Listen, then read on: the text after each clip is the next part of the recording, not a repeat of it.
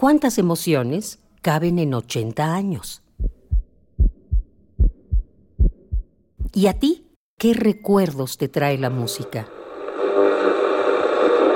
Súbele el volumen a la radio, que el viaje a través del tiempo está por comenzar. Radio UNAM, ocho décadas de música y remembranza. La radio detona la imaginación, pero también es una máquina que traspasa el espacio. Sintonicemos otro tiempo y viajemos. 1957. En el Hospital de Beneficencia Española en Tampico, el compositor mexicano Roberto Cantoral recibe la noticia de que su esposa no pasaría de esa noche. En las paredes del hospital había un reloj. El compositor no dejaba de verlo. Las manecillas eran testigo del fatal desenlace. Así nació esta célebre composición que se convertiría en un himno sentimental de Latinoamérica.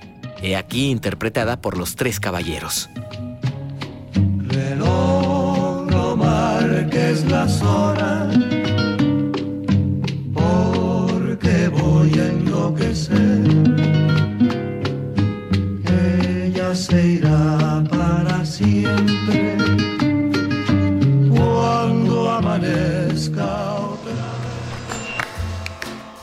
En ese mismo año, en la madrugada del 28 de julio, un terremoto de 7 grados acude a la Ciudad de México.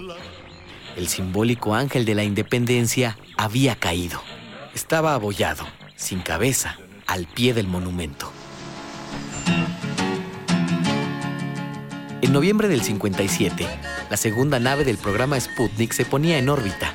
Dentro de ella viajaba Laika, el primer animal en llegar al espacio. In a masterpiece of propaganda timing, the Soviet Union announced it had launched Sputnik number 2, carrying a live dog. This is reportedly history's first space travel. Una semana después del lanzamiento, la perrita murió por complicaciones del viaje.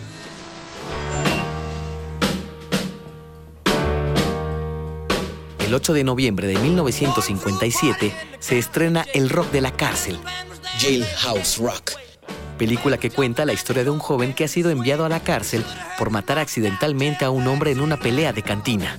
Protagonizada por Elvis Presley, escuchamos Jailhouse Rock.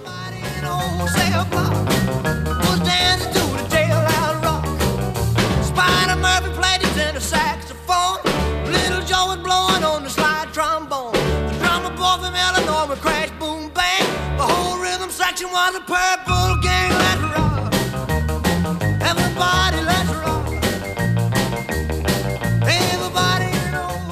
En 1957 se crea la carrera de ingeniero geólogo y el doctor Nabor Carrillo Flores es rector de la universidad por segunda vez. Radio UNAM, ocho décadas de música y remembranza. Porque la vida se mide en canciones, historias, instantes.